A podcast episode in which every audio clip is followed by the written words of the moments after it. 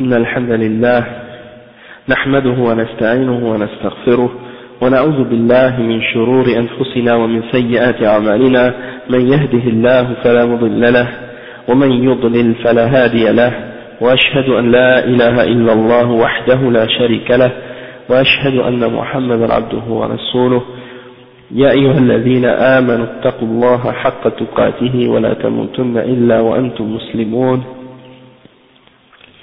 يا أيها الناس اتقوا ربكم الذي خلقكم من نفس واحدة وخلق منها زوجها وبث منهما رجالا كثيرا ونساء. واتقوا الله الذي تساءلون به والأرحام. إن الله كان عليكم رقيبا. يا أيها الذين آمنوا اتقوا الله وقولوا قولا سديدا. يصلح لكم أعمالكم ويغفر لكم ذنوبكم ومن يطع الله ورسوله فقد فاز فوزا عظيما وإن خير الكلام كلام الله وخير الهدي هدي محمد صلى الله عليه وسلم وإن شر الأمور محدثاتها وكل محدثة بدعة وكل بدعة ضلالة وكل ضلالة في النار. أما بعد. نعم. طيب. Donc aujourd'hui on est au taf numéro 15 dans شرح العقيدة الواسطية شيخ ابن تيمية شيخ الإسلام ابن تيمية et donc avec le charh de Salih al-Fawzan, Cheikh Salih al-Fawzan et aujourd'hui on est arrivé au chapitre où le Cheikh explique إثبات استواء الله على عرشه c'est-à-dire d'affirmer que Allah subhanahu wa ta'ala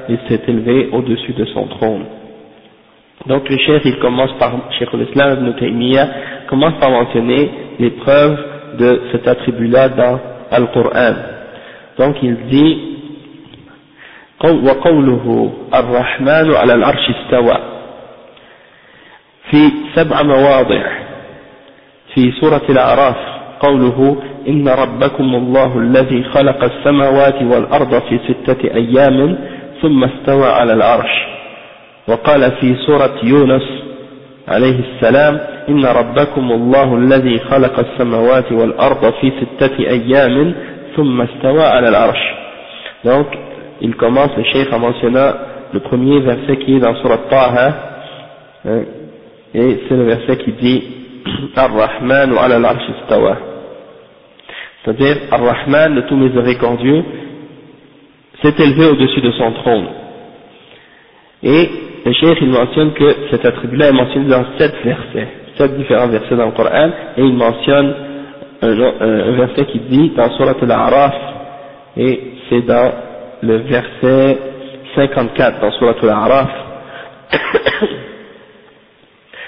euh, et votre Seigneur est celui qui a créé les cieux et la terre en six jours, et puis il s'est élevé au-dessus de son trône.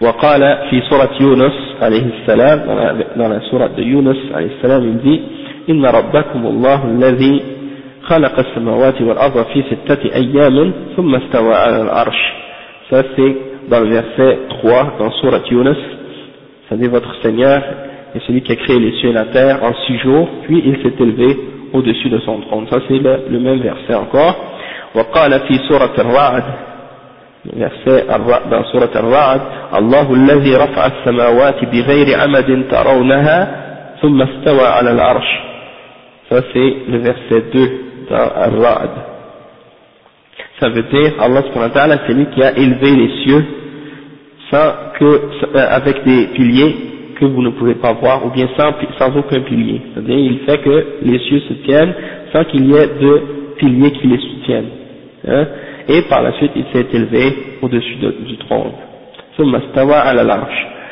وقال في سورة طه الرحمن على العرش استوى donc c'est le premier verset on a mentionné c'est dans Surat Taha le verset 5 ça dit et le tout miséricordieux s'est élevé au-delà du trône Ar-Rahman s'est élevé au-delà de, du trône c'est-à-dire al-arsh en arabe وقال في سورة الفرقان ثم استوى على العرش Ar-Rahman. Puis, euh, il s'est élevé au-delà du trône, Ar-Rahman, le tout miséricordieux. Ça c'est le verset 5 dans non, c'est le verset 59 dans Al-Furqan, Surat Al-Furqan.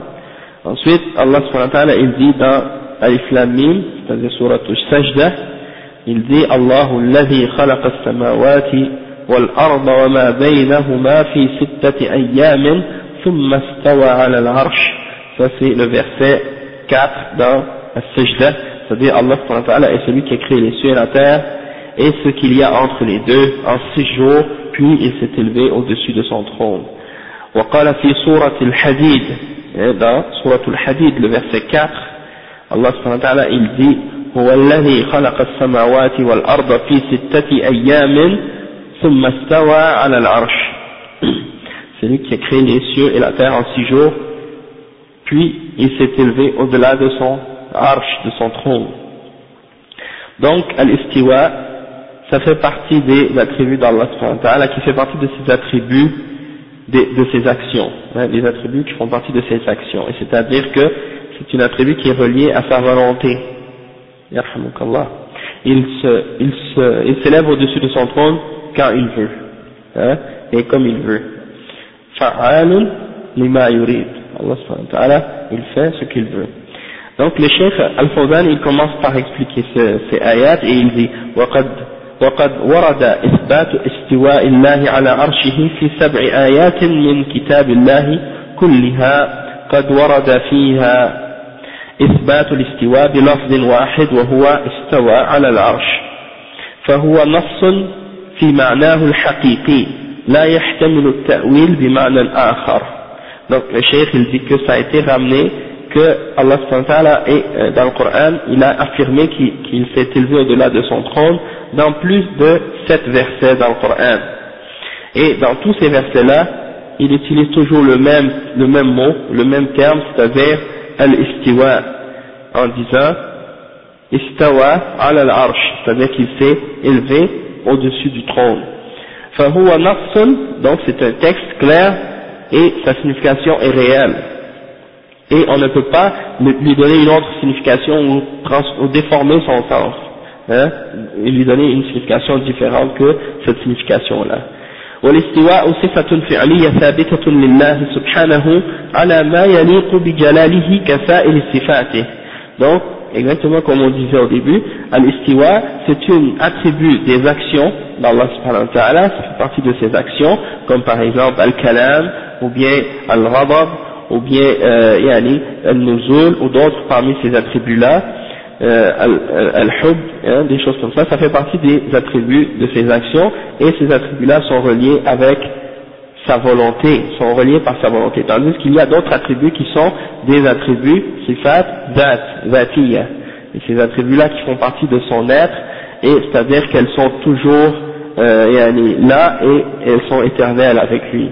Dans le sens que par exemple Allah subhanahu wa ta'ala il a toujours un, un wajh, un visage, un yad, hein, et euh, par exemple également al-qudra, et par exemple également euh, yani, donc tous ces attributs là, ça c'est des attributs qui sont, qui font partie de son être, et les attributs des, des actions d'Allah font également partie de son être, excepté qu'elles sont reliées à sa volonté, il les fait quand il veut, et quand il veut pas, il les fait pas.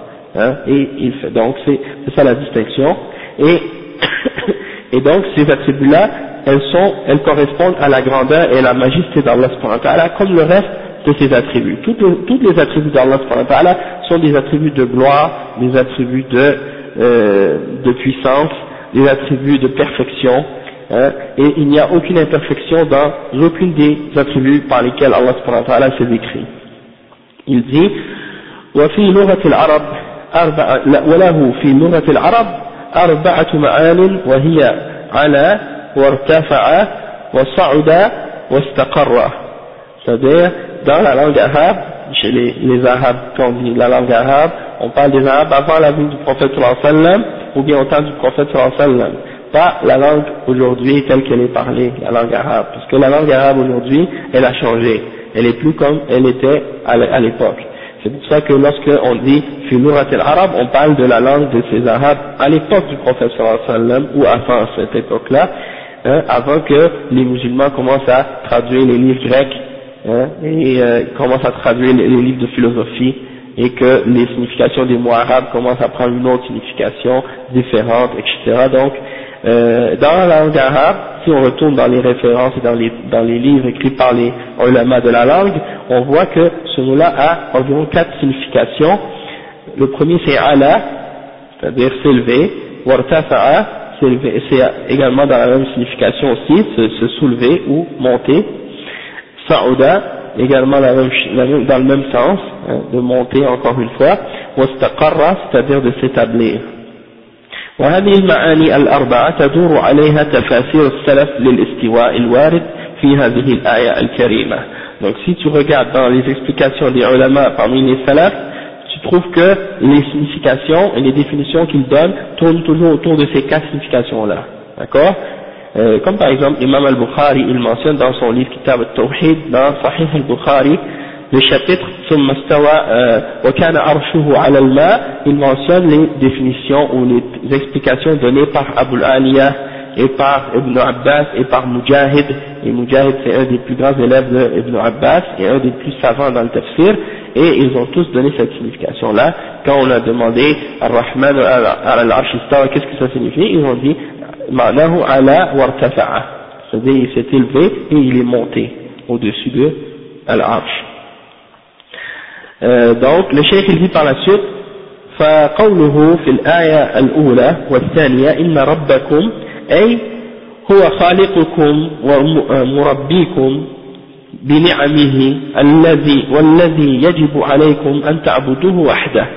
C'est-à-dire dans les deux versets les deux premiers qu'on a lus on voit que Allah dit que euh, il commence en disant votre Seigneur certes votre Seigneur ça veut dire que votre, euh, yani, Rabbukum. Et Rabbukum, qu'est-ce que ça veut dire? Ça veut dire votre créateur, celui qui vous euh, crée, qui vous transforme, qui vous forme, etc., qui vous donne toutes ces ni'am, c'est-à-dire ces grâces et tout ça, eh bien c'est lui qui, c'est obligatoire pour vous de l'adorer celui-là, puisque c'est lui seul Rab, c'est lui seul le créateur.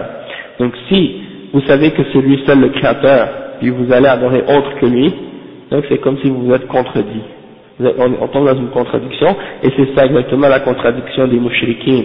Ceux qui disent oui, c'est vrai, Allah c'est le créateur, puis qui par la suite partent pour aller invoquer ou adorer autre que Allah subhanahu wa ta'ala, donc ils tombent dans le shirk.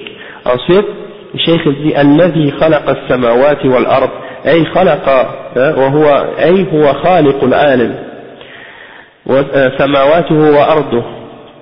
وما بين ذلك. Donc Allah subhanahu wa ta'ala c'est lui le créateur des cieux et de la terre et euh, qu'est-ce qu'il y a entre les deux.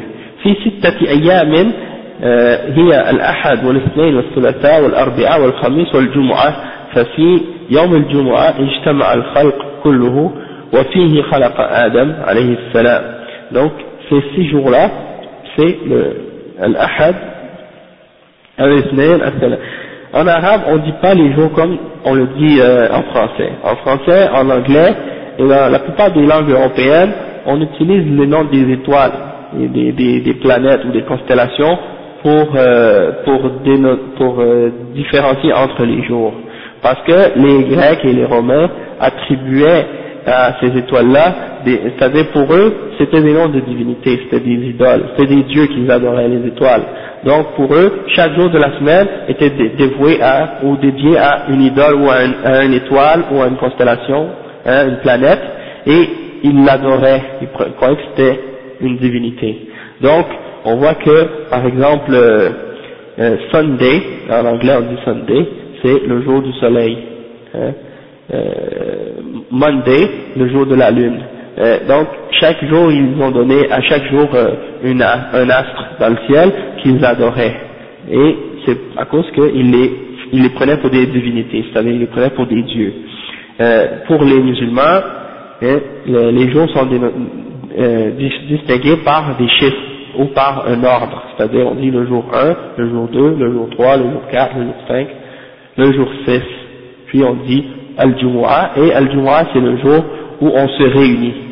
C'est pour ça qu'on l'appelle Jumu'ah, hein, pas contrairement à qu'est-ce que les euh, les kuffars euh, dans leur culture, dans leur tradition, dans leur religion, euh, ça remonte à leur origine païenne. Tous les noms de la semaine, ça remonte à leur origine païenne dans leur époque de shirk. Donc, euh, le chef il explique donc que Allah il a créé les jours en euh, la semaine, euh, il a créé les, le monde en six jours et il dit que c'est le jour 1, le jour 2, le jour 3, le jour 4, le jour 5, le jour, le, et euh, le jour de Jumu'ah, c'est le jour où toute la création a été réunie et euh, il a créé Adam ce jour-là. Adam a été créé ce jour-là, Yom al-Jumu'ah.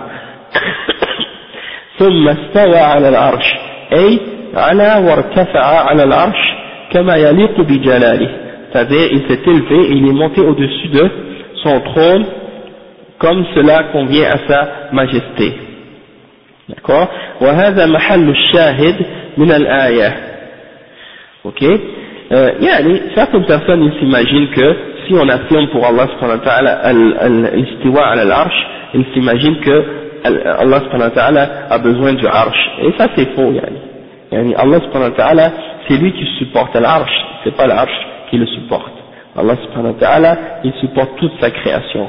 Et quand on dit qu'il est monté au-dessus de son trône, eh ben c'est sans faire de comparaison avec euh, rien de ses créatures. C'est-à-dire, l'istiwa Allah, il n'y a pas de ressemblance dans l'istiwa de Allah subhanahu wa ta'ala et l'istiwa de ses créatures. Okay? Il faut donc pas faire aucune forme de tashbih mais en même temps il ne faut pas nier la réalité de l'attribut qu'Allah s'est donné à lui-même. Il faut croire en cet attribut-là tel qu'il se l'est donné lui-même et on va voir à ce sujet-là beaucoup d'exemples.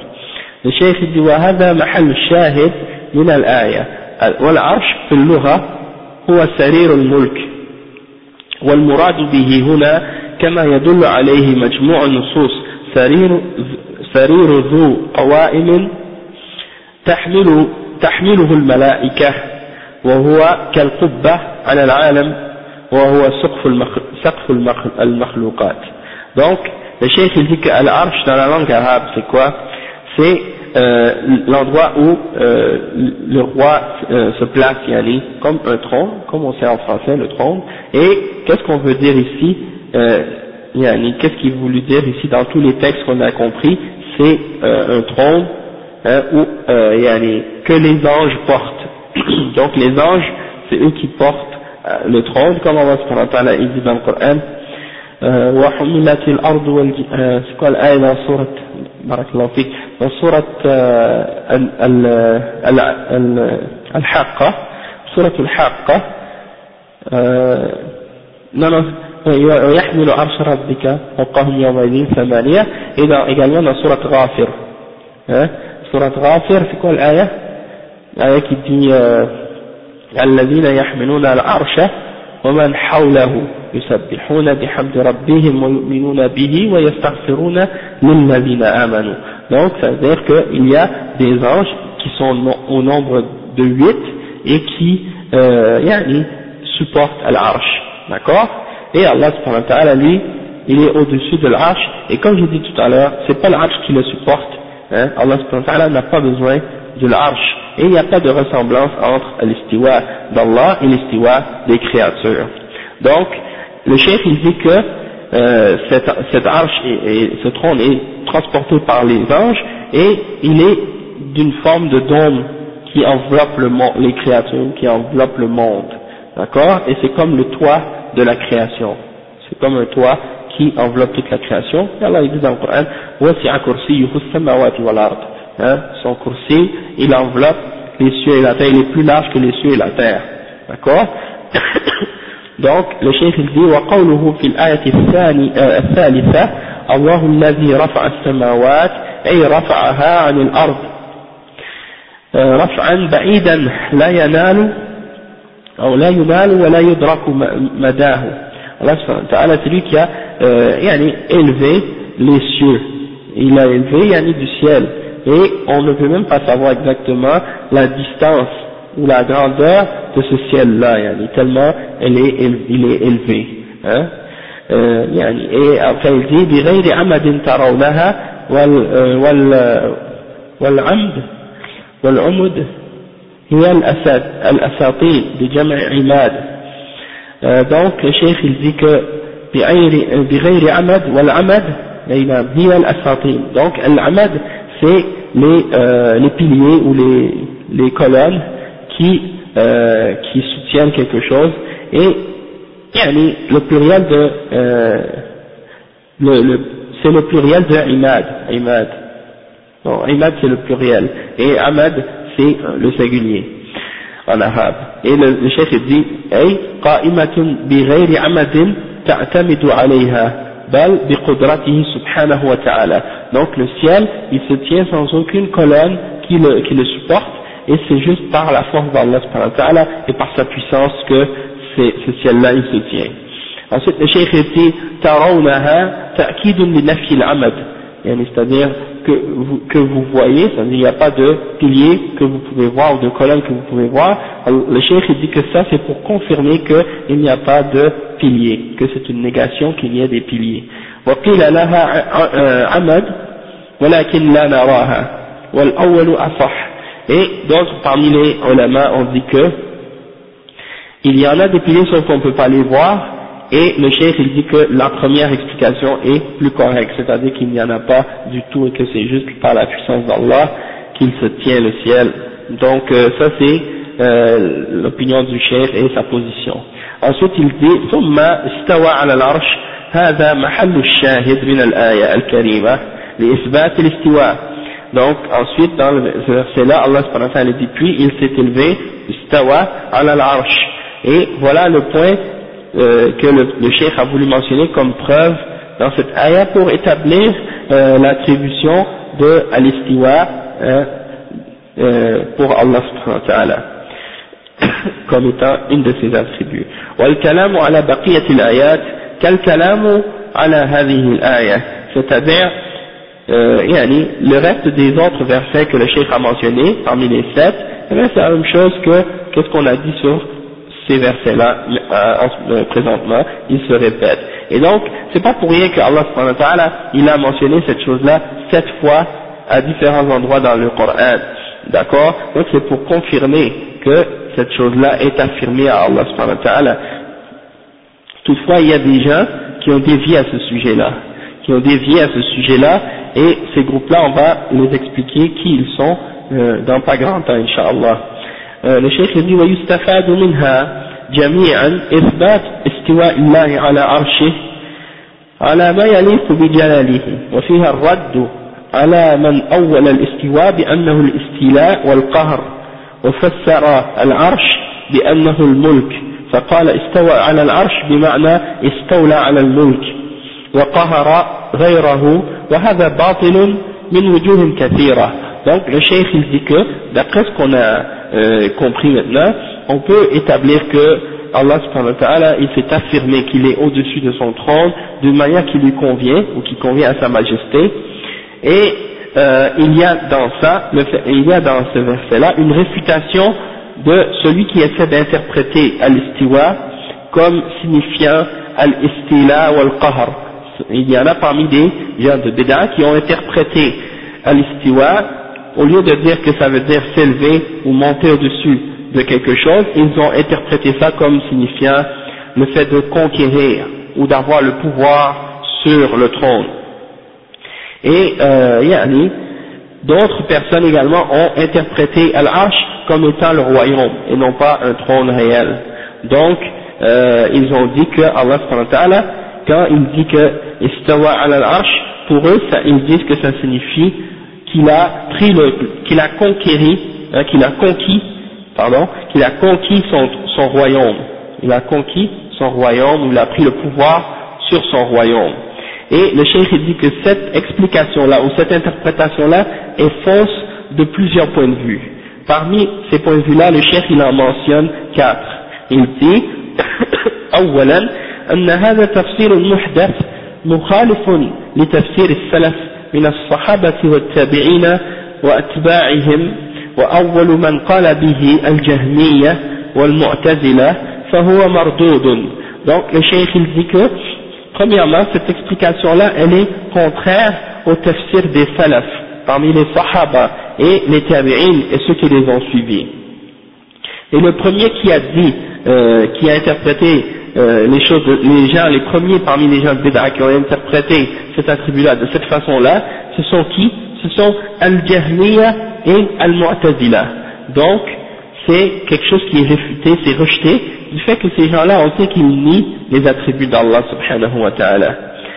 Ok Deuxièmement, ثانيا لو كان المراد بالاستواء على العرش الاستيلاء على الملك لم يكن هناك فرق بين العرش والأرض السابعة السفلى والدواب وجميع المخلوقات لأنه مستول على الجميع ومالك للجميع فلا يكون لذكر العرش فائدة le cheikh il dit comme deuxièmement si l'istiwa ala l'arche c'était l'istila ala al-mulk si de, de, de s'élever au-delà du trône ça signifiait de prendre le contrôle du royaume eh bien il n'y aurait aucune différence entre l'arche et les cieux, et la terre, et les bêtes, et toutes les créatures, parce qu'il a, il a également le pouvoir sur toutes les créatures. Donc, où, serait, où, est, où est, la euh, distinction, où est la, la, la particularité, où se tient la particularité du trône par rapport aux autres créatures, yani? Allah n'a pas seulement le pouvoir sur le trône, mais il a le pouvoir sur toutes les créatures. Donc, comment on pourrait dire une chose pareille? Après, le cheikh, il dit, أن هذا اللفظ استوى على العرش قد اضطرد في الكتاب والسنة ولم يأتي في لفظ واحد استوى على العرش حتى تفسر به بقية النصوص. وهذا اللفظ استوى على العرش قد اضطرد في الكتاب والسنة. ولم يأتي بلفظ واحد استوى على العرش حتى تفسر به بقية النصوص. Cette, cette partie-là, j'ai pas compris. Qu'est-ce que... فهمت؟ نعم أن هذا اللفظ استوى على العرش قد اضطرد في الكتاب والسنة ولم يؤتى أو يأتي في لفظ واحد استوى على العرش حتى تفسر به بقية النصوص Yani, d'après ce que j'ai compris, qu'est-ce que le shir veut dire? Il veut dire que le terme istawa al arsh il est mentionné plusieurs fois dans le Coran et dans la Sunna, et il n'est pas venu une seule fois avec l'explication, par exemple, euh, istaula, euh, istaula al arsh. Donc, alors, on peut pas on peut pas l'interpréter les autres textes de cette façon-là, parce qu'ils sont tous venus de la même façon. Istawa ala l'arche. Ça, c'est ce que j'ai compris. Et après, le chef, il dit, ثم, euh, رابعا أتى بثم التي تفيد الترتيب والمهلة ensuite Allah subhanahu wa ta'ala quand il dit, il dit استوى على العرش il dit هو الذي خلق السماوات والأرض في ستة أيام après il dit ثم استوى على العرش et ثم qu'est-ce que ça signifie ça signifie comme on, quand on dit en français et ensuite donc ça veut dire qu'il y a un ordre et il y a une pause c'est comme s'il y a euh, une, étape, une étape et une autre. Donc ça veut dire لو كان معنى الاستيلاء لو كان معنى الاستواء الاستيلاء على العرش والقدرة عليه لم يتأخر ذلك إلى ما بعد الخلق أو إلى ما بعد خلق السماوات والأرض فإن العرش كان موجودا قبل خلق السماوات والأرض بخمسين ألف سنة. كما ثبت في الصحيحين فكيف يجوز أن يكون غير قادر ولا مستول عليه إلى أن خلق السماوات والأرض؟ وهذا من أبطل الباطل والله أعلم. Donc le Allah il a dit thumma c'est-à-dire puis ensuite il s'est établi au-delà de son trône. Donc si la signification de al-istiwa c'était d'avoir de, conquérir, de conquérir ou bien de, de prendre d'avoir le pouvoir sur le trône pourquoi ça pourquoi ça a tardé? C'est-à-dire pourquoi il n'avait pas le contrôle du trône avant, avant ce moment-là, avant d'avoir créé les cieux et la terre? Hein, parce qu'Allah dit, il a créé les cieux et la terre en six jours, puis ensuite, il a pris le contrôle du trône. Ça fait pas de sens. Pourquoi il n'avait pas le contrôle avant ça? Puisque Allah avait créé le trône 50 000 ans avant d'avoir créé les cieux et la terre. Donc ça voudrait dire que pendant 50 000 ans, il n'avait pas le contrôle du trône, puis ensuite il l'a pris. Et ça c'est une contradiction. Hein? Et également, si tu dis ça, ça veut dire quelqu'un d'autre que lui ça implique que quelqu'un d'autre que lui avait le pouvoir sur le trône avant lui, et ça c'est faux. Hein, qui peut compétitionner avec Allah subhanahu wa ta'ala D'accord? Donc ça c'est l'explication du Cheikh Salih al-Fawzan à ce sujet-là, et euh, il termine à ce point-là, puis euh, j'aimerais mentionner également les, les exemples des salafs, qu'est-ce qu'ils ont dit à ce sujet-là? Vous avez tous entendu Al-Afar qui est rapporté selon l'imam Malik, quand on lui a demandé la question, euh, non, c'est ça. Donc, cette Afar, elle est mentionnée euh, dans plus de, elle a été rapportée euh, par plus que 10 parmi les imams le Sunnah, et donc il y a plusieurs euh, narrations de cette, de cette histoire, il y en a environ une dizaine de narration de cette histoire-là. Elle est rapportée selon euh, Umm Salama, hein, donc elle a été rapportée selon Umm Salama, sauf qu'elle n'est pas authentique pour Umm Salama, parce que Umm Salama c'est la femme, une des femmes du prophète sallallahu alayhi wa sallam, et euh, il y a une des narrations qui lui est attribuée, sauf qu'elle n'est pas euh, authentique. Euh, il y a une autre narration qui est attribuée au cheikh de l'imam Malik, c'est-à-dire Rabi'a, et celle-là elle est authentique, Hein, donc le cheikh de l'imam Malik aurait dit la même, la même chose, et l'imam Malik lui-même, il a euh, mentionné cette, cette euh, parole-là, et ça s'est rapporté dans dix différentes narrations euh, au sujet de l'imam Malik. Et la narration qui est authentique et qui est rapportée au sujet de l'imam Malik, c'est une des narrations, la première qui est mentionnée par le cheikh Abdurrazzaq dans son, dans son livre qu'il a écrit à ce sujet-là, sujet de l'affaire de l'imam Malik, c'est la riwaya de Ja'far ibn Abdullah. Euh, il dit كنا قال كنا عند مالك ابن أنس فجاءه رجل فقال فقال يا أبا عبد الله. الإمام مالك سكن يفي أبو عبد الله. يا أبا عبد الله الرحمن على العرش استوى. كيف استوى؟ Hein, le tout miséricordieux s'est élevé au-dessus au-dessus de son trône. Hein. C'est-à-dire, nous étions avec l'imam Malik, et euh, euh, Malik ibn Anas, et un homme est venu voir l'imam Malik. Et il lui a dit, il lui a dit, Ya Abu Abdullah, oh toi, Abu, euh, euh fils d'Abdullah, c'est-à-dire Abu Abdullah, Ar-Rahman al-Arsh istawa, le tout miséricordieux s'est élevé au-delà de son trône. Comment il s'est élevé? Hein Kayf istawa C'est ça sa question. La question c'était Keifa. Hein Keifa stawa.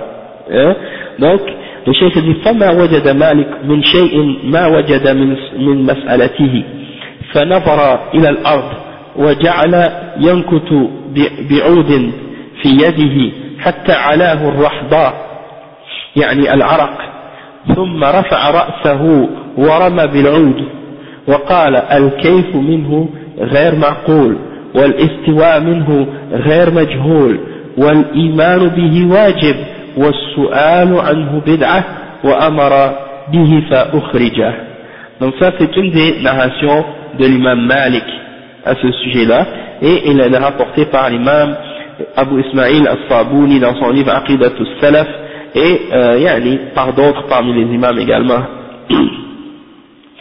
et donc le cheikh il dit euh, qu'est-ce qui est arrivé par la suite? Quand l'homme a posé cette question-là, qu'est-ce qui est arrivé? Donc, Imam Malik, qu'est-ce qu'il a fait?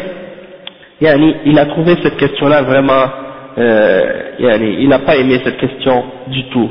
Et il avait, il a commencé à regarder le sol, et il avait un morceau de bois dans sa main, alors il a commencé à gratter le sol comme ça avec son bâton, puis il a commencé à voir des sueurs sur son front, yani.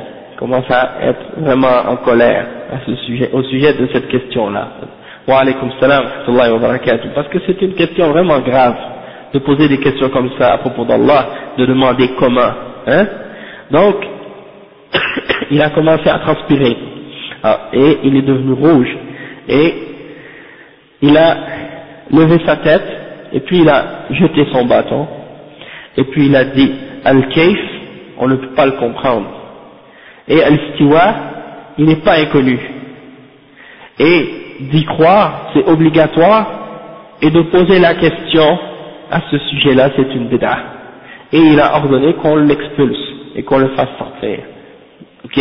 Ça c'est une des affaires les plus célèbres parmi les affaires des salafs au sujet de cette question-là.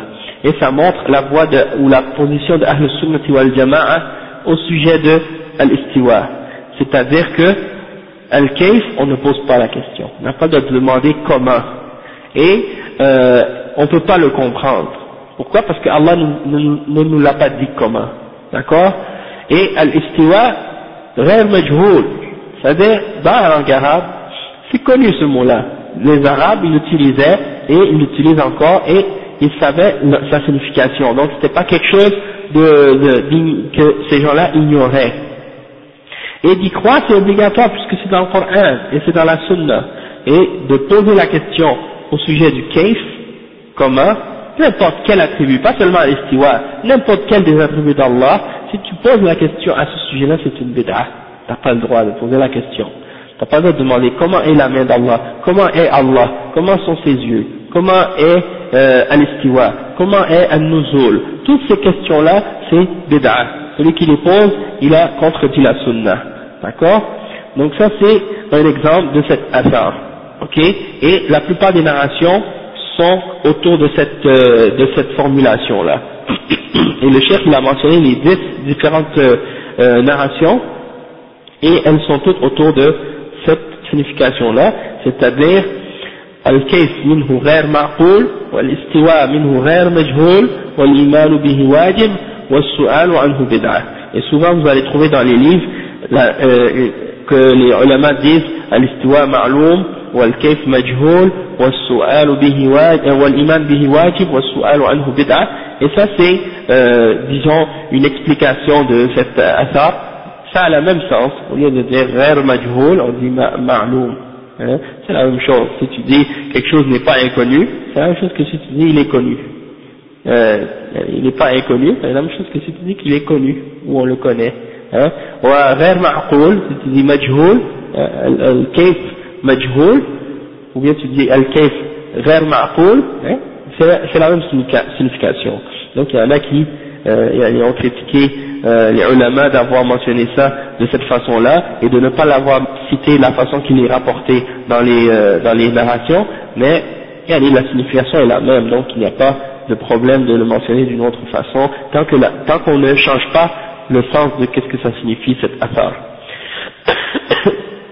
Maintenant, je vais mentionner euh, d'autres explications sont apportées dans les notes que ou l'étude que le Cheikh Hamad ibn Abdul Muhsin al-Tuwajiri a mentionné dans l'introduction de euh, son, son, étude sur le livre de Cheikh al-Islam ibn Taymiyyah Al-Fatwa al-Hamawiyya al-Kubra.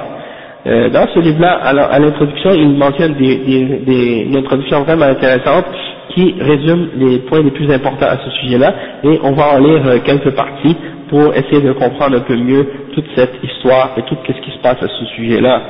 Le cheikh dit, euh, نعم ومن المسائل التي نسوقها أو ناقشها المؤلف في صفحات هذا الكتاب الاستواء على عرشه وإن كان هذه المسألة لها ارتباط وثيق بمسألة العلو بل إن الاستواء دليل من أدلة العلو من, من أدلة علو الله على خلقه وهناك تشابه بين المسألتين إلى حد, إلى حد كبير le cheikh Ibn Taymiyyah il dit que euh, le cheikh il dit que Ibn Taymiyyah a mentionné dans, cette, dans ce livre-là Al-Fatawa Al-Hamawi Al-Kubra la question de Al-Istiwa et que c'est relié avec la question de Al-Ulu c'est-à-dire le fait que Allah a l'attribut de Al-Ulu qu'il est, qu'il est élevé qu'il est le haut euh, le très haut donc euh, c'est relié et ça, même que euh, al-istiwa, ça fait partie des preuves que Allah est au-dessus de sa création.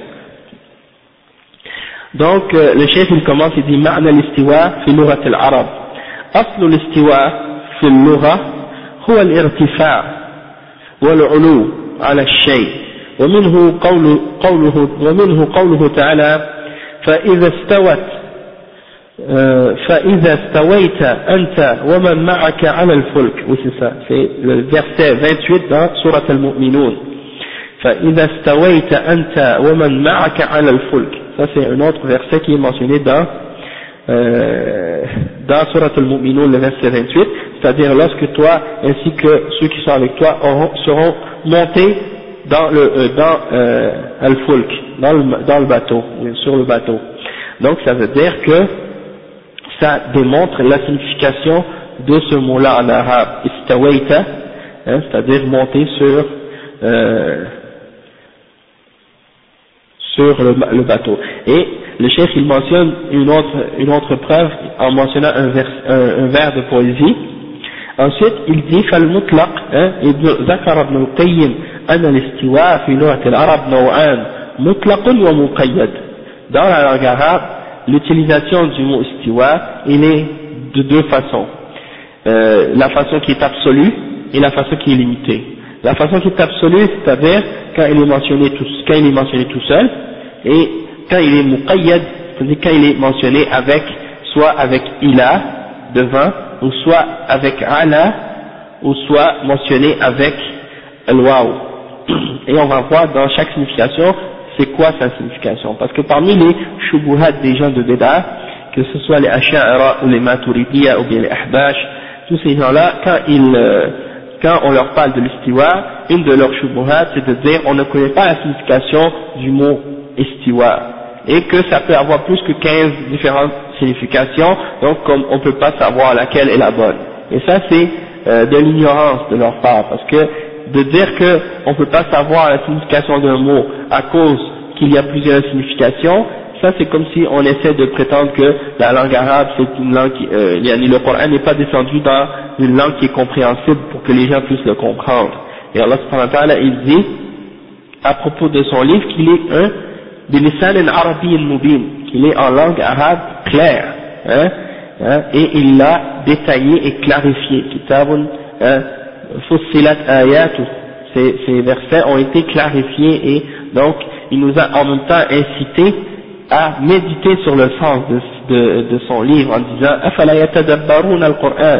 Ne vont-ils pas méditer sur le sens de ce Coran donc euh, il faut qu'il y ait, il faut que les gens qui le lisent le comprennent. Et donc ce mot-là il est connu et même s'il a plusieurs significations eh bien selon le contexte on peut savoir qu'est-ce qu'il signifie et c'est ça ce qu'on va voir ici le cheikh il dit fal mutlaq ma lam yusil يوصل بمعنى بحرف ما لم يوصل معناه بحرف مثل فلما بلغ أشده واستوى quand on mentionne le verbe de façon absolue, c'est-à-dire qu'on ne le relie pas à aucune autre lettre, hein, ni le ila, ni ala, ni le waw, et bien dans ce cas-là, euh, ça veut dire kamula wa tamma, dans la langue arabe, kamula wa tamma, et il donne le verset dans Surat al-Qasas, le verset 14, Allah il dit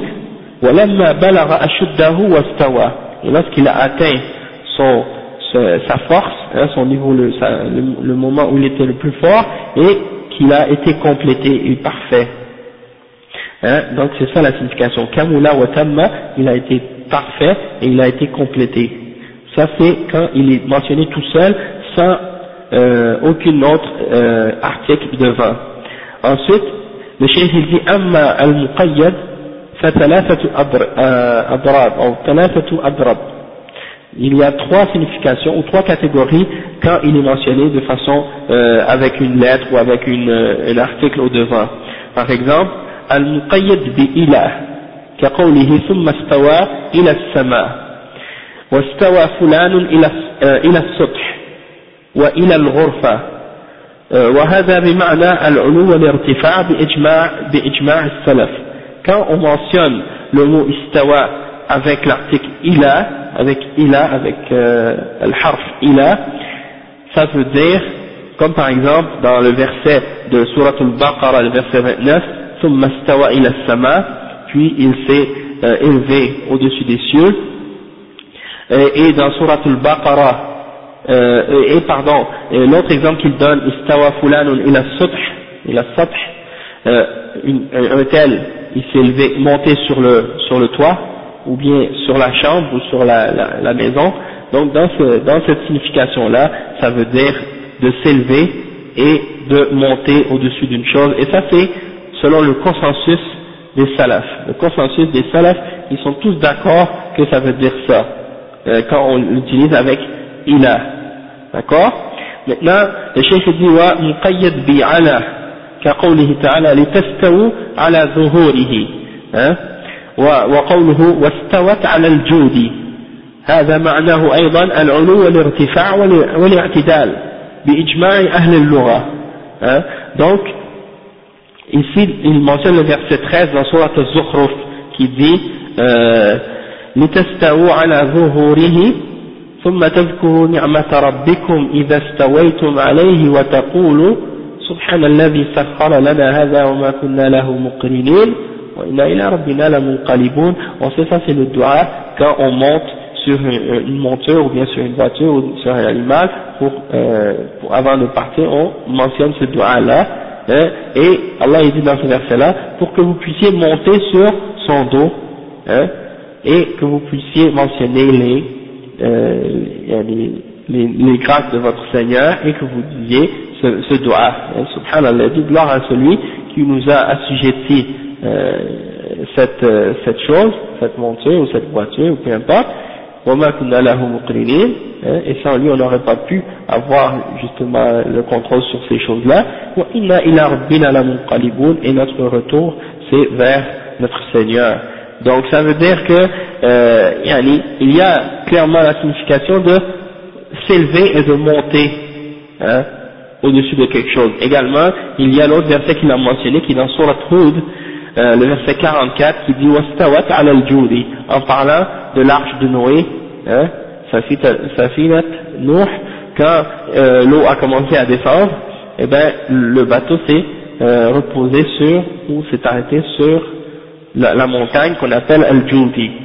Donc, il a utilisé, Allah a utilisé le verbe stawat al-Judi, c'est-à-dire elle s'est mise au-dessus de al-Judi le bateau s'est mis au-dessus de cet endroit-là. Et ça, donc, comme on a dit, selon le consensus des savants de la langue arabe, ça veut dire, dans ce sens-là, quand on l'utilise avec Allah, ça veut dire de monter et de s'élever au-dessus de quelque chose, hein, et euh, d'être égal à quelque chose, d'arriver à égalité avec quelque chose, voilà Et euh, qu'est-ce qu'il dit ensuite Il dit wal maqroun bi waw ma'a التي مع التي تعدى الفعل إلى المفعول معه نحو استوى الماء والخشب بمعنى سواها donc il donne un exemple quand on l'utilise avec le waw comme quand on dit en arabe istawa istawa al-ma' wal-khashaba c'est-à-dire le bois et l'eau sont arrivés à égalité. Ça c'est une signification du mot istawa quand on l'utilise avec le waw. Ok? Istawa al-ma' wal-khashaba Hein? Donc euh, ça c'est les significations du mot istawa dans la langue arabe et c'est la langue dans laquelle le Coran a été descendu. Qur'anan arabiyan, hein, c'est un, un, Coran en langue arabe, c'est pas un, langue, un Coran en langue chinoise ou en langue grecque. Donc on le comprend dans la langue des Arabes. Hein, et donc les mots, les mots qui sont mentionnés dans le Coran, c'est des mots clairs que les Arabes connaissaient. Ensuite, le cheikh il explique au sujet de la shubha des asha'ira parmi les gens de euh, qui ont mentionné que euh, ça voulait dire al-istila,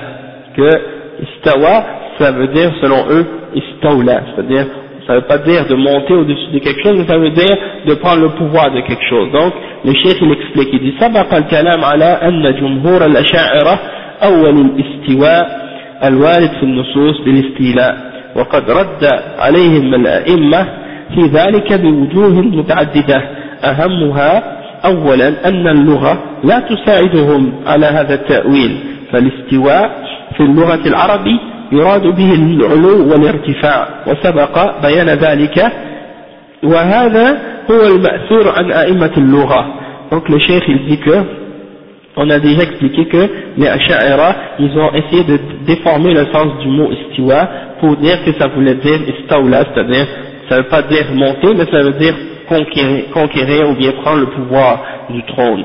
Et euh, les ulama, parmi les imams, ont réfuté cette idée-là de plusieurs points de vue. Premièrement, la langue arabe ne peut pas supporter cette, euh, fausse interprétation-là, ou cette déformation-là du sens, parce que dans la langue arabe, l'istiwa, ça veut dire s'élever et monter au-dessus d'une chose. Et on a déjà mentionné ça, mais euh, également ça a été rapporté de, la part des imams de la langue arabe.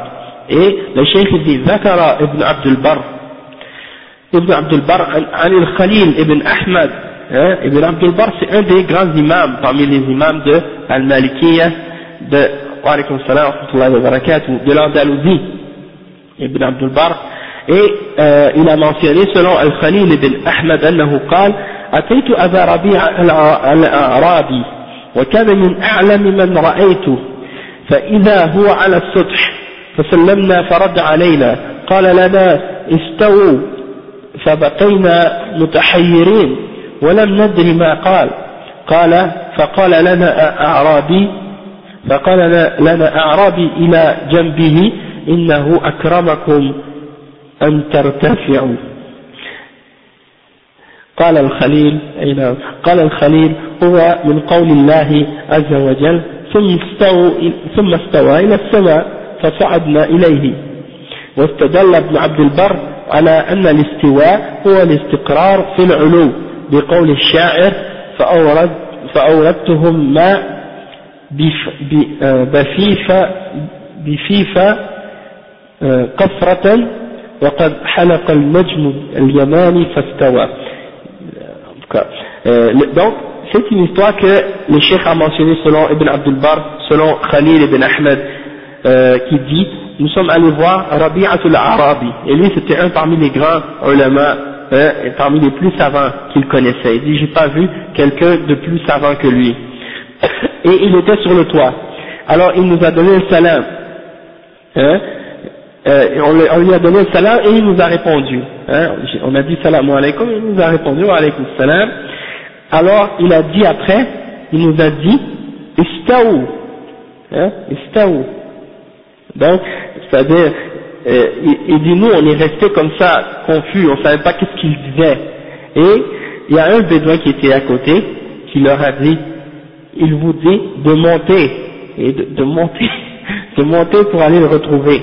Donc, Al-Khalil, il a dit, et ça, ça c'est euh, comme la parole d'Allah dans le Coran, quand il dit, euh, puis il s'est élevé au-dessus des cieux.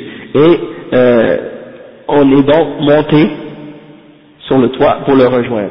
Donc ça montre qu'il y a une preuve là-dedans. Euh, que la signification dans la langue arabe c'est al-ulu wal-irtifa wal-su'ud et c'est pas euh, le fait de dire que c'est de conquérir. Ensuite, il a mentionné euh, un une, poésie ou un vers de poésie que Ibn Abdul Bar a mentionné pour montrer que al-ulu, c'est-à-dire de s'élever euh, et de s'établir dans une position de hauteur. Et euh, moi la poésie, je suis pas fort là-dedans malheureusement, donc je vais sauter.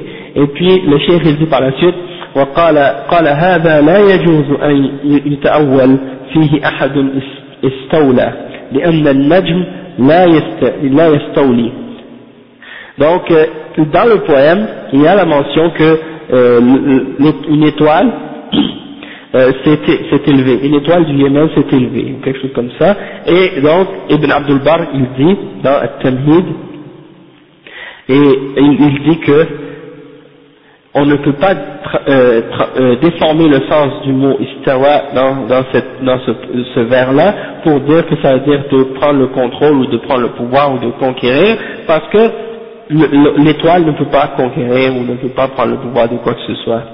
Après il dit وروى اللالكائي عن أبي بكر ابن النضر قال كان أبو عبد الله ابن الأعرابي جارنا كان جارنا وذكر لنا أن ابن أبي دؤاد سأله أتعرف العرب في اللغة استوى بمعنى استولى قال لا أعرف ça c'est selon euh, que, que l'imam al-Lalakai l'imam al-Lalakai c'est lui qui a écrit le livre Sharh Usul I'tiqad Ahl Sunnah wal Jama'a et c'est un recueil dans lequel l'imam, euh, lequel a ramené les, les paroles de, des salafs au sujet de l'aqidah et des fondements de Ahl Sunnah. Et donc, parmi les choses qu'il a mentionnées dans ce livre-là, il dit que euh, Abu Bakr ibn Nadr, il a demandé à Abu Abdullah ibn al-Arabi, un des grands savants de la arabe, qui était son voisin, il, il, il a dit que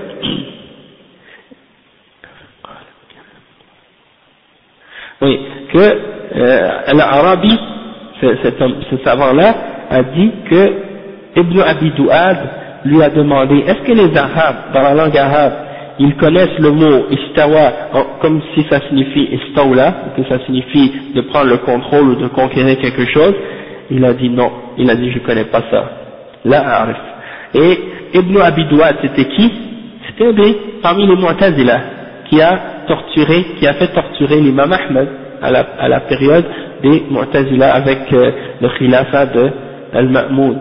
D'accord Donc, lui, ce, ce Mu'tazili, essayait de trouver une référence dans la langue pour essayer de, de déformer le sens du mot istawa en demandant à ce, ce savant-là et il a, le, ce, ce savant-là l'a renié.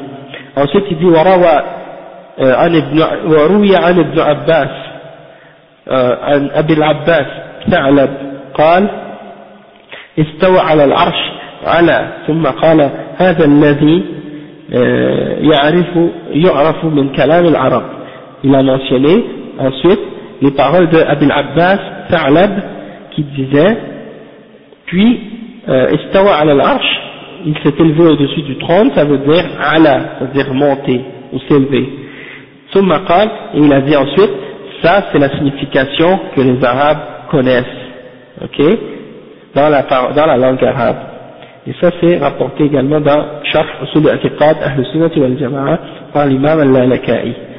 Euh, ensuite, le cheikh il mentionne une autre citation, il dit قال محمد بن نضر سمعت ابن الأعرابي صاحب اللغة يقول أرادني آه ابن دؤاد أن أطلب له في بعض اللغات العرب مع آه ومعانيها الرحمن على العرش استوى بمعنى استولى فقلت له والله ما يكون هذا ولا وجدته انتهى كلامه donc ça également c'est rapporté par euh, Mohammed ibn Nadr qu'il a entendu Al-Arabi un des savants de la langue comme on a mentionné de lui plusieurs citations que Ibn Du'ad le, le Mu'tazili voulait lui demander euh, de chercher euh, pour lui.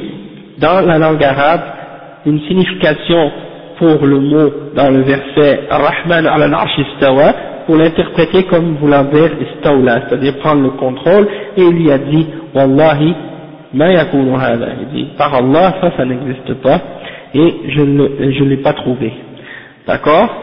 Euh, ça c'est mentionné par Ibn Qayyim dans Ijtima du Yush al-Islamiyya et également dans Fath al-Bari par Ibn Hajar al-Asqalani et il dit ensuite وقال الأخفش في قوله تعالى الرحمن على العرش استوى أي على يقال يقال استويت فوق الدابة وعلى ظهر البيت أي علوته ça c'est rapporté تهذيب اللغة للأزهري et c'est mentionné également par Ibn al-Qayyim dans Ijtima' du Yush al-Islamiyya il dit que euh, Al-Akhfash un des savants de la langue a dit Ar-Rahman al-Arsh istawa, ça veut dire s'élever.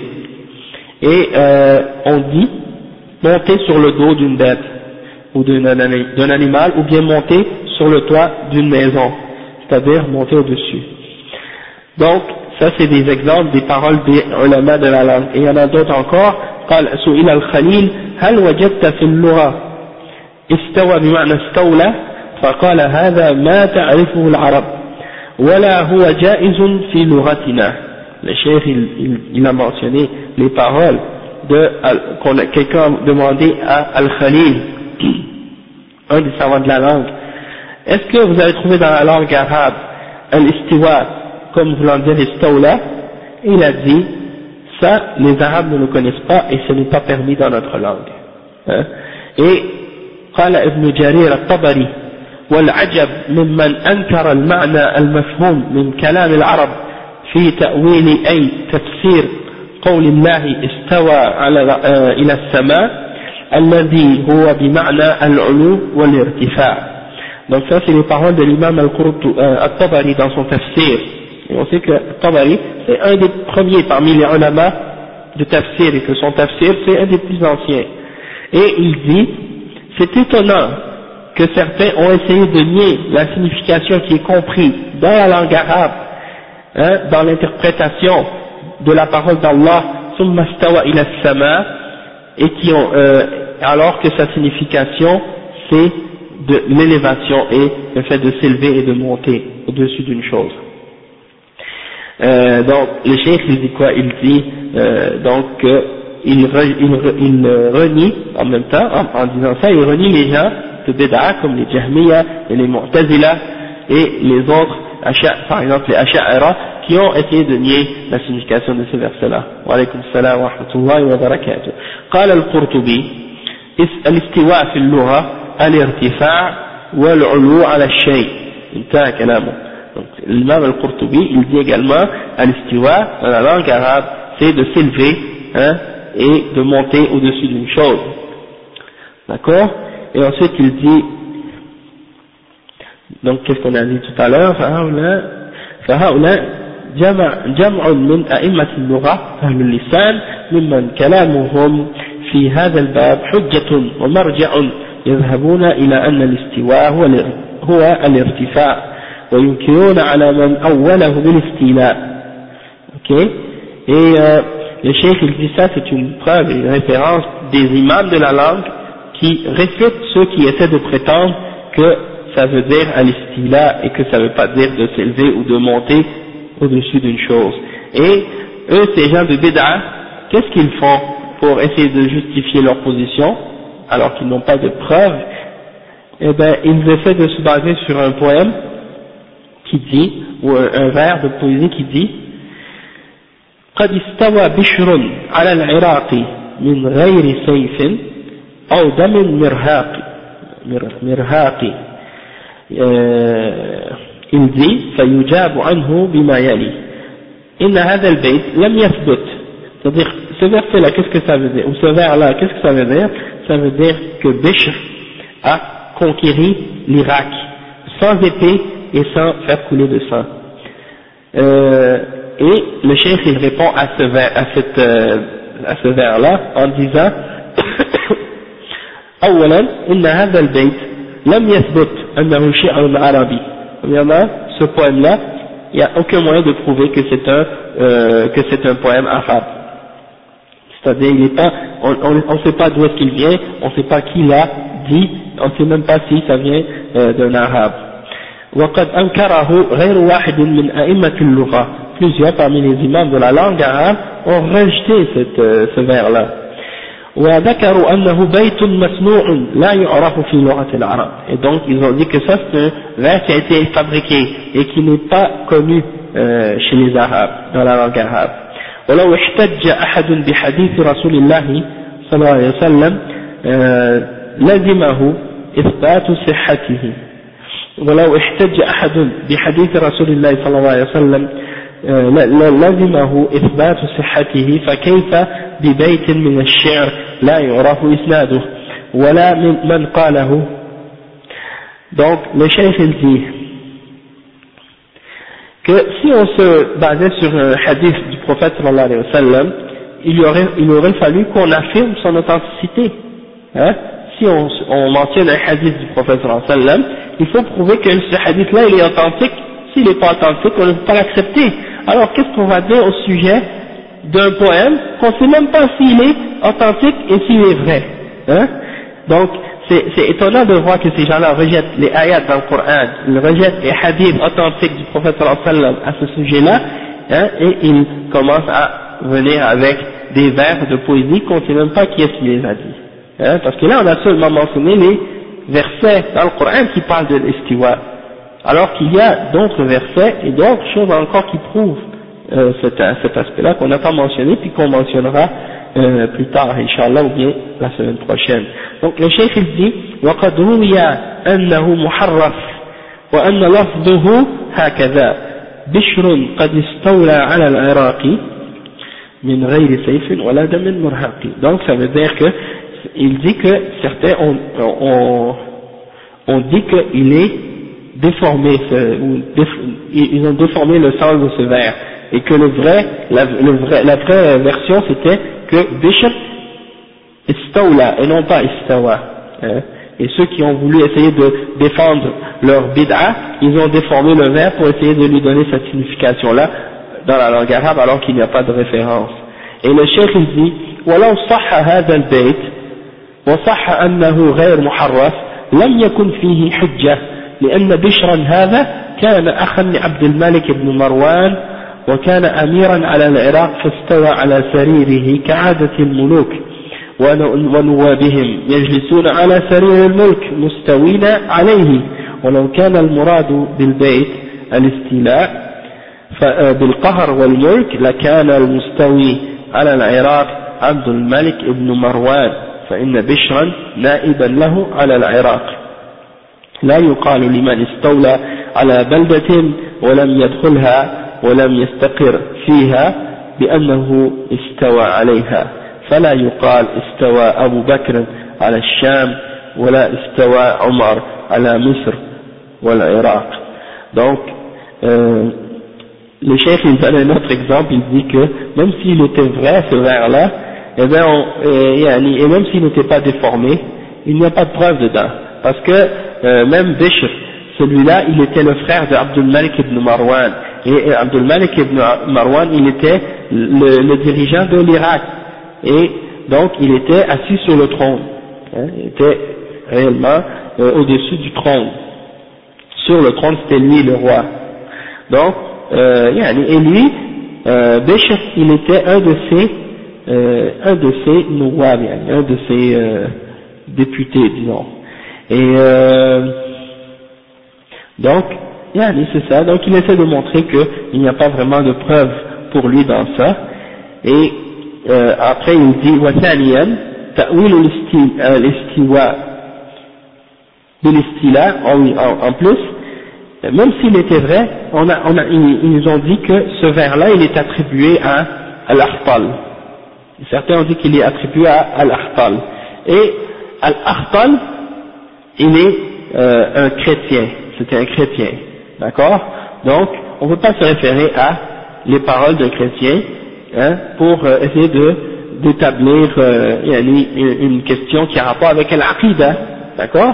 Et donc, euh, donc ça c'est, premièrement le verre il n'est pas authentique, s'il était, euh, il n'y a pas de preuve dedans, et certains ont dit qu'il est attribué à, l'Akhtal, et al c'est un chrétien.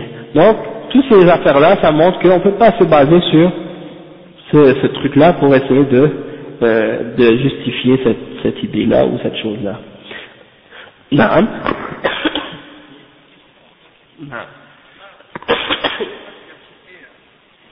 Et j'ai pas mentionné Ibn Kathir, mais si on amène Ibn Kathir, euh,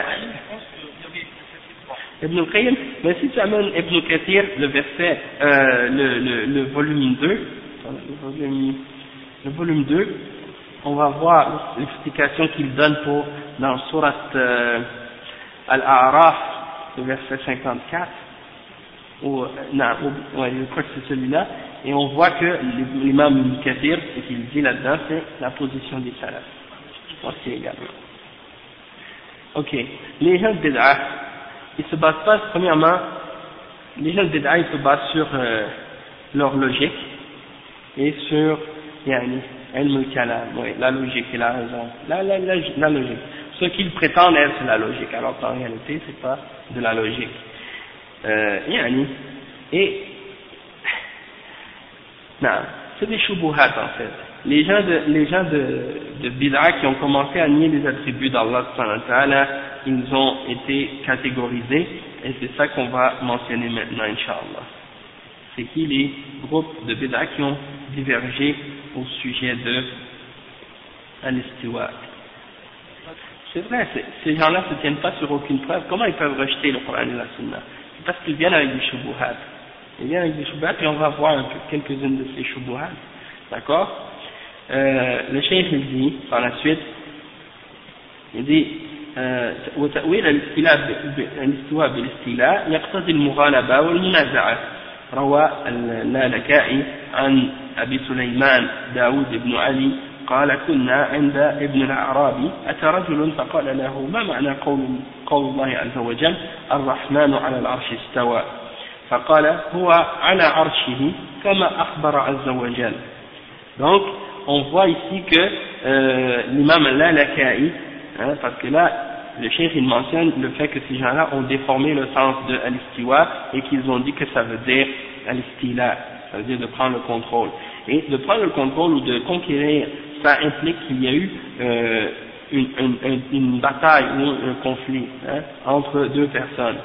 Et l'imam al-Alakai a rapporté selon Abi Sulaiman Daoud ibn Ali, il a dit nous étions avec le fils euh, al-Arabi, c'est son nom, nous étions avec lui et un homme est venu. Et il lui a demandé Ma ma'na qawlullahi azza wa jal ar-Rahmanu ala al-arsh istawa. Oui, vous avez vu tout à l'heure, on a mentionné à, à tard de l'imam Malik, et la personne qui est venue, qu'est-ce qu'elle a demandé? Elle a demandé Kayf savoir hein? Et l'imam Malik s'est fâché. Regardez dans cet exemple ici. L'homme est venu, il n'a pas demandé comment, il a demandé qu'est-ce que ça signifie? Et c'est pour ça que euh, on voit tout de suite la différence entre le fait de demander la signification et de demander le comment. La signification, on la connaît on la nie pas. Et il n'y a aucun ulama qui se fâche si on lui demande la signification de al Mais la différence, c'est, le problème, c'est quand on demande le comment. Ça, c'est haram. Oh. Donc, le problème, c'est quand on demande le comment. Et donc, le chef, il dit, euh, que, ma, ma donc, c'est quoi la signification de Ar-Rahman ala al-Arsh istawa قال هو على عرشه كما أخبر c'est-à-dire la réponse de l'imam Ibn al-Arabi c'était de dire il est au-dessus de son trône tel qu'il l'a dit lui-même c'est ça la signification hein alors il a dit فقال يا أبا عبد الله ليس هذا معناه إنما معناه استولى فقال اسكت ما أنت ما أنت وهذا لا يقال استولى على الشيء إلا أن يكون له مضاد فإذا غلب أحد أحدهما قيل استولى donc c'est ça que l'imam lui a répondu il a dit Ya Abba Abdullah c'est pas ça que ça veut dire ça veut pas dire qu'Allah est au-dessus de son trône hein ça veut dire qu'il a conquéri il a pris le pouvoir alors l'imam il lui a répondu il lui a dit tais-toi. Ça ça n'a rien à voir. Il a dit on ne dit pas que quelqu'un a conquéri une chose excepté s'il a un opposant. Et qu'il y a eu un combat ou une, dispute entre les deux et qu'un a pris le pouvoir sur l'autre. Là on dit istawla, mais sinon on ne dit pas ça. Et là il a mentionné, il a dit Ama sami'ta nabira? Ala limithlika أو من أنت سابقة أنت سابقة سبق الجواد إذا استولى على الأمد. Donc ça c'est un, un autre vers qui est mentionné.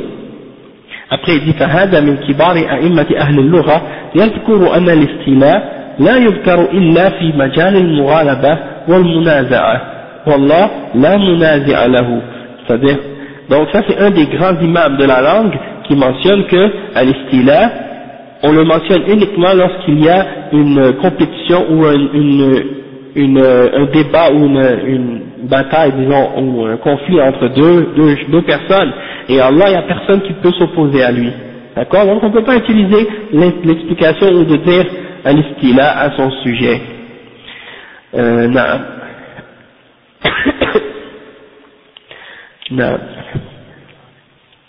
D'accord. Donc il y a, y a d'autres exemples aussi, mais ça, je crois que ça suffit pour l'explication de l'exemple linguistique. En ce qui concerne par la suite euh, l'explication des gens qui ont dévié à ce sujet-là, Cheikh dit مذاهب الناس في الاستواء قد نزع وقع النزاع والخلاف في معنى الاستواء الوارد في نصوص الوحيين المضاف إلى الله ويمكن إجمال ذلك في ثلاث مذاهب مثله مثل بقية الصفات الأول donc le cheikh dit qu'il y a eu des disputes et des désaccords au sujet de l'istiwa qui est mentionné dans les textes du Coran et de la Sunna.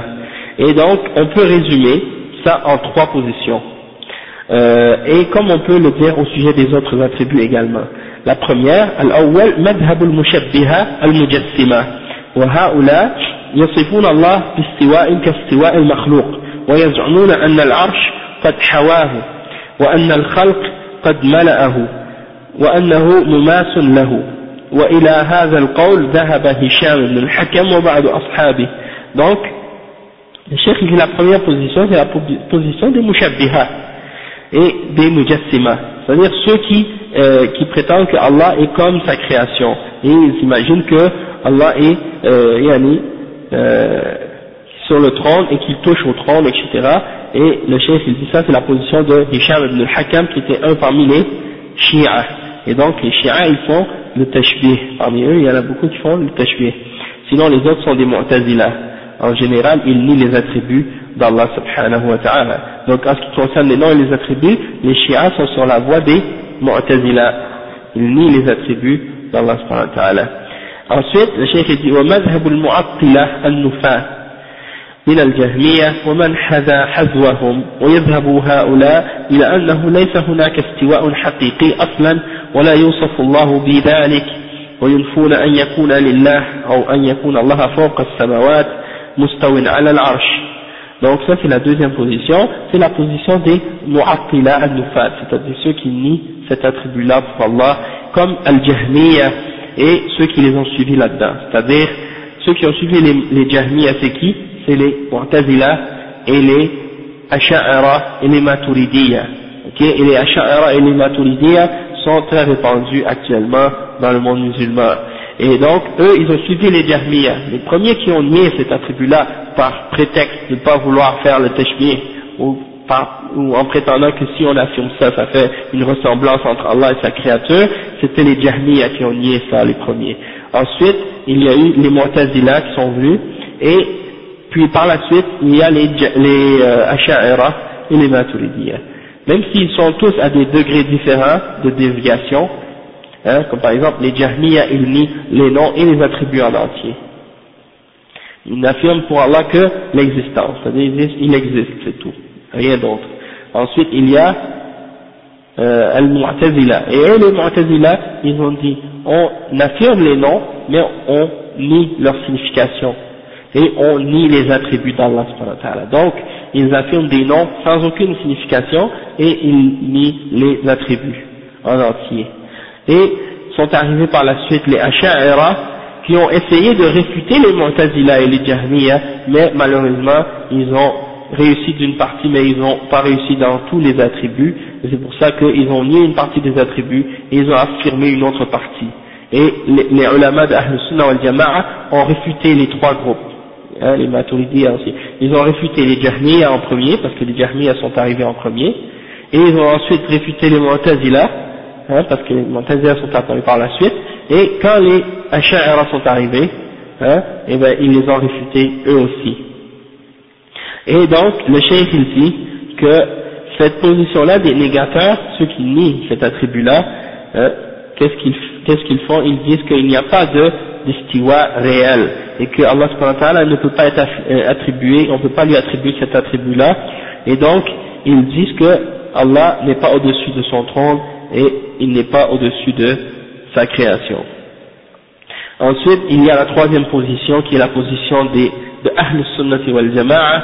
Le chef il dit, قول أهل السنة وسلف هذه الأمة أن الله مستو على عرشه حقيقة استواء يليق بجلاله وعظم وعظيم سلطانه بائن من خلقه لا يشبه استواء المخلوق على المخلوق بل هو سبحانه مستغن عن العرش وحملته وهو حامل لهما بقدرته وقوته.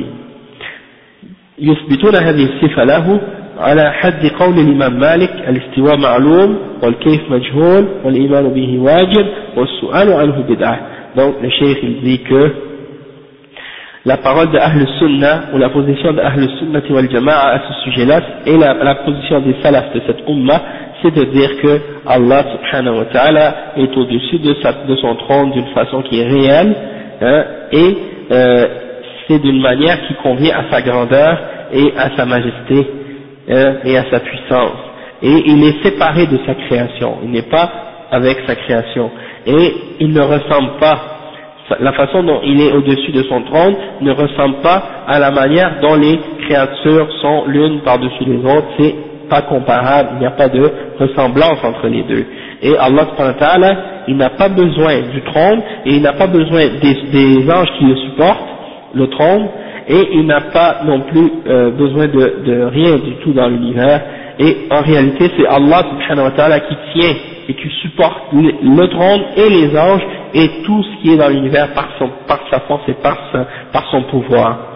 et Ahl Sunnah ils, ils attribuent et ils affirment pour Allah subhanahu wa ta'ala cet attribut-là comme l'imam Malik a dit que al-istiwa c'est connu dans la langue arabe, hein, il a dit que c'est ma'loum, et il a dit que le kayf il est majhoul, il est, ou bien ver ma'qoul, hein, il a dit qu'il n'est pas connu, ou on ne peut pas le comprendre, et il a dit que d'y croire c'est obligatoire, et de demander la question à ce sujet-là, c'est-à-dire au commun, et l'attribut d'Allah, ça c'est bid'a.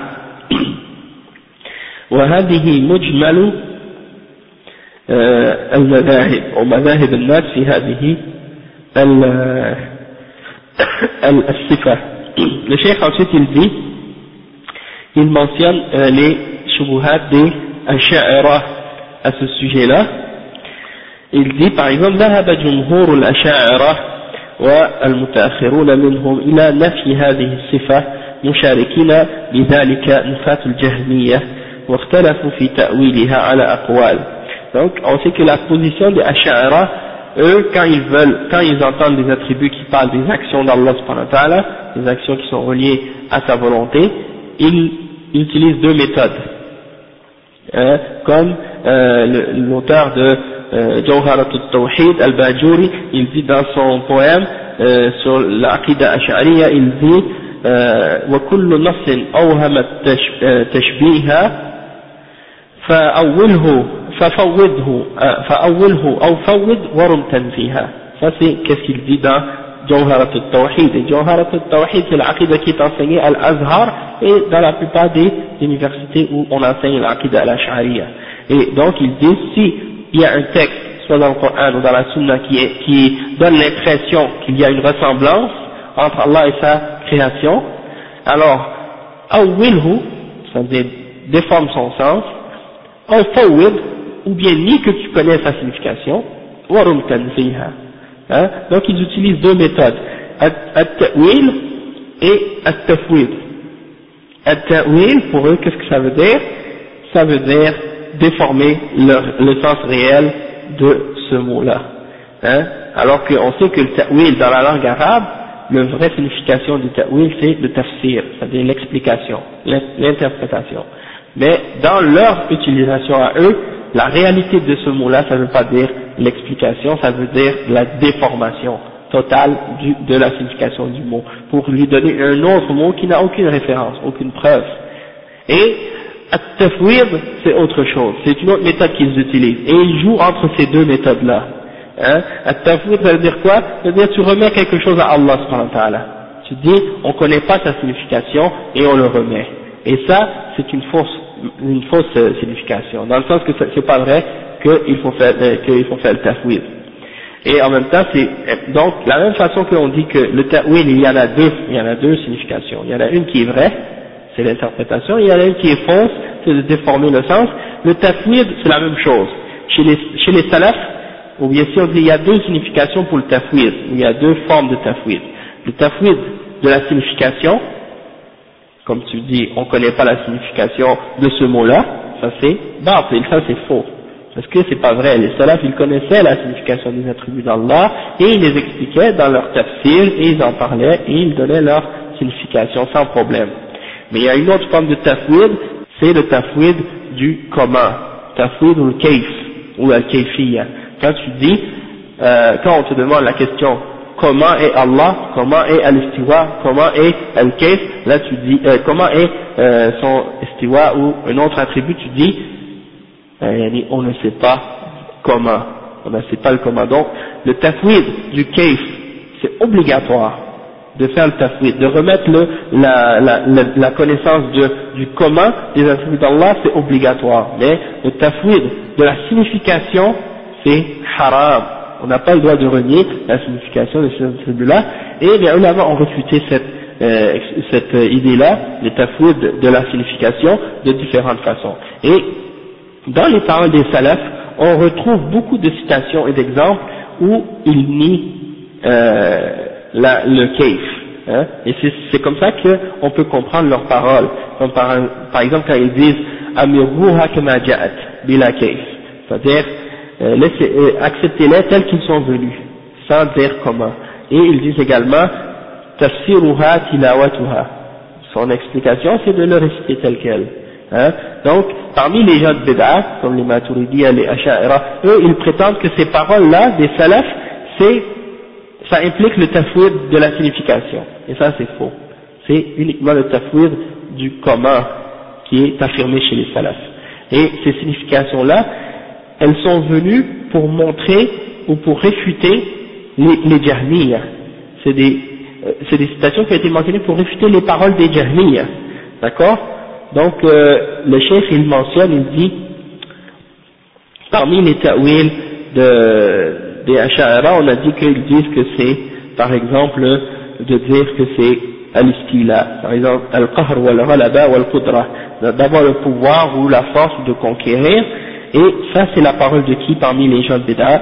Parmi les, c'est les paroles de Abu, euh, Abu al-Ma'ali al-Juwayni, Ibn Furak, Ibn Sa'id al-Naysaburi, Abu Hamid al-Ghazali, Fakhruddin al-Razi, Al-Amadi, Abdurrahman al-Iji, et ça c'est parmi les imams des Ash'ara, parmi les, euh, les gens qui ont dévié dans ce, à ce sujet-là.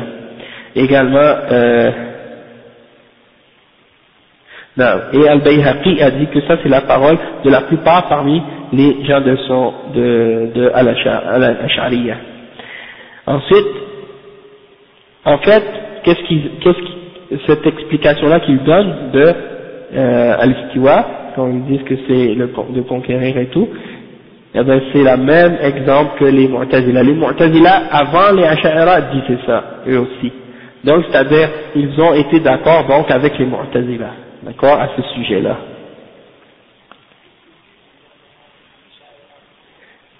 Al-Istiwa, euh, les Ash'ara, ils disent la même chose que les Mu'tazila, ils disent que ça veut dire Al-Istila, de prendre le contrôle. Al-Tafwid également. Ils peuvent également faire le tafwid, euh, par exemple, ils disent on ne connaît pas la signification dans la langue arabe, ça veut ça a plus que 15 significations, donc on ne peut pas savoir qu'est-ce que ça veut dire vraiment, et c'est une manière de nier la signification du mot, d'accord? Après le chien il dit, euh, il donne d'autres exemples, et qu'est-ce qu'ils disent encore? Parmi les shubuhat qu'ils donnent, euh, ils disent par exemple que si tu dis que Allah est au-delà de son trône, donc ils utilisent les termes comme ils suis d'habitude. Ça veut dire qu'il si tu dis ça, ça veut dire que tu lui donnes une limite. Si tu dis ça, ça veut dire que tu lui donnes un corps. Si tu, si tu dis ça, ça veut dire que, etc. Des, des comme ça. Et les ulama, ils ont répondu à ça de différentes manières. Et le chef, il a euh, mentionné quelques réponses à ce sujet-là. Ben, donc, ils disent, يلزم آه، إن إثبات الاستواء يلزم منه أن يكون أن يكون الله متحيزا ويكون في جهة. يقال لفظ التحيز والجهة من الألفاظ المجملة التي تحتمل حقا وباطلا ولم يرد في نفيها ولا في إثباتها آه، كتاب ولا سنة. Ok? Mais c'est-à-dire, eux, ils vont dire, si vous dites que Allah est au-dessus de son trône, ça veut dire qu'il est, est limité, et ça veut dire qu'il est dans une direction, et si vous affirmez ça, donc c'est quelque chose d'incorrect, c'est pas correct d'affirmer ça, parce que c'est euh, des choses qui ont rapport avec les créatures. Et donc, euh, on répond à ça que at-tahayyuz wal jihad, les mots comme limite ou direction, ça c'est des termes qui sont euh, ambigus, qui n'ont pas une signification claire, ça peut vouloir dire quelque chose de vrai, comme ça peut vouloir dire quelque chose de faux. Et il n'y a rien dans le Coran, ni dans la Sunna, qui les mentionne, ni pour les affirmer, et ni pour les nier. C'est-à-dire, si tu cherches dans le Coran devant la Sunna, est-ce que Allah a dit qu'il est dans une limite ou qu'il n'a pas de limite? Est-ce qu'il a dit qu'il est euh, dans une direction ou qu'il n'est pas dans une direction? eh ben, c'est pas mentionné le mot djihad, c'est pas mentionné le mot hayy non plus. Donc, on n'utilise pas, nous, ces termes-là. On dit que de les utiliser, c'est une bid'ah, comme l'imam Malik a dit. On n'a pas le droit d'utiliser ces termes-là, parce que c'est des termes qui ne sont pas rapportés dans la révélation. Et on se retourne à la signification. Euh, le chef il dit, « Amma qawluhum inna isbat » الاستواء يلزم منه أن يكون الله جسما والجسم المؤلف ومركب من الأجزاء. يقال لهم هذه الكلمات أيضا من الكلمات المحدثة المجملة التي تحتمل حقا وباطلا. فلا بد من معرفة معنى الجسم كي يتسنى الإثبات أو النفي. Donc c'est la même chose encore avec le mot qu'ils utilisent comme par exemple le corps. Ils disent, si vous dites que Allah est au-dessus de son trône, ça implique qu'il est, qu'il a un corps, et ça, euh, ça veut dire qu'il est composé de différentes parties. Et donc, le chef il répond, il dit, et ça, ça fait partie des paroles qui sont innovées, ça fait, ça fait partie des innovations et des bid'ah. Ça peut vouloir dire quelque chose de vrai, le mot corps peut vouloir dire quelque chose de vrai et quelque chose de faux. Et il n'y a rien dans la sunna ni dans le Coran qui l'affirme ou qui le nie. Donc, de parler d'Allah avec ces termes-là, c'est interdit, c'est haram parce que c'est une bid'ah, et il faut retourner à la signification dans la langue arabe de ces mots-là, comme par exemple al-jism et al-badan. Qu'est-ce que ça veut dire Le chef il dit dans la langue arabe, al-jism ou al-badan ou al-jasad. Donc al-jism c'est le corps. Ok Et il explique, il dit, وعند المتكلمين عبارة عن مؤتلف عن جوهرين فردين فصاعدا أو المركب من المادة والصورة donc ils disent que chez les gens de kalam les gens de philosophie ils disent que euh, c'est quelque chose qui est composé de deux essences ou des choses comme ça donc d'après leur définition à eux dans, dans leurs termes philosophiques et il dit فإن أراد بالجسم هذه المعاني فلا نسلم. له أن الاستواء يلزم أن يكون الله جسما بهذا. وإن أراد بالجسم الموجود القائم بنفسه الموصوف بالصفات المباين لخلقه المستوى على المستوى على عرشه العالي عليها عليهم الذي يمكن أن يشار إليه حسا آه، وهذا هو المعنى الذي أراده أولئك. قيل له إطلاق لفظ الجسم على المتصف بهذه الصفات باطل لغة آه، وشرعا فأهل اللغة لا يسمون المتصف بذلك جسما بل الجسم عندهم كما سبق هو البدن والروح فالروح والهوى ونحو ونحوها توصف ببعض الصفات ومع ذلك لا يقال أنها جسم وهذا من ناحية اللغة. أما من, من ناحية الشرع فإطلاق أن الله جسم أو أنه ليس بجسم لفظ مبتدع لم ينقل من كتاب ولا عن سنة بل ولا أثر عن أحد من الأنبياء ولا الصحابة ولا التابعين ولا سلف الأمة عموما. Donc il a expliqué que euh, il faut voir si vous voulez dire par le corps que euh, vous parlez de, de Allah en disant qu'il est au-dessus de son trône Et euh, non, il dit, oui, on n'est pas d'accord avec vous que d'affirmer que Allah est au-dessus de son trône, ça implique qu'il est un corps. On n'est pas d'accord avec vous et on n'accepte pas cette, euh, cette euh, logique-là. Pourquoi? Le cheikh dit, et si on veut dire par le corps, qu'est-ce qui, qu'est-ce qui existe? Et qu'est-ce qui se tient par lui-même, qui, qui, existe par lui-même et qui est décrit par des attributs et qui est séparé de sa création et qui est au-dessus de son trône et qui est élevé au-dessus d'eux. Et qu'on peut euh, on peut on peut euh, indiquer sa, direction réellement en, le montrant par exemple avec notre doigt comme le prophète sallallahu alayhi wa sallam a dit lors de euh, Hajjatul Wada. Il disait euh, l'azan ok. J'ai presque fini. Ok. Euh, il montrait avec son doigt vers le ciel il dit euh, يعني Allahumma fashhad hein, al-ballagh Allahumma fashhad il montrait vers le ciel donc euh, c'est-à-dire si on, on veut dire ça, si on veut dire, si on veut, si on, on pense que le fait d'établir un jism, on veut dire ces choses-là, alors dans ce sens-là c'est vrai parce que c'est affirmé par la révélation. C'est affirmé qu'Allah, il est au-dessus de son trône et qu'il est, euh, yani, euh, qu'il existe et qu'il est séparé de sa création et qu'on peut euh, montrer où il est, c'est-à-dire vers le haut, etc. Et donc, la, et la direction, la même chose, on peut dire que Allah subhanahu wa ta'ala, il est fawq, wa huwa al-qahiru hein? Et il y a beaucoup de versets qui prouvent ça. Donc, de dire ça à propos d'Allah, il n'y a rien de faux là-dessus. Toutefois, si quelqu'un pense que euh, ça veut dire euh, un corps qui est composé de différentes parties, mais ça c'est une signification que c'est pas ça que on n'a pas du tout voulu dire ça quand on a utilisé euh, quand on a utilisé euh, l'attribut d'Allah al-istiwa.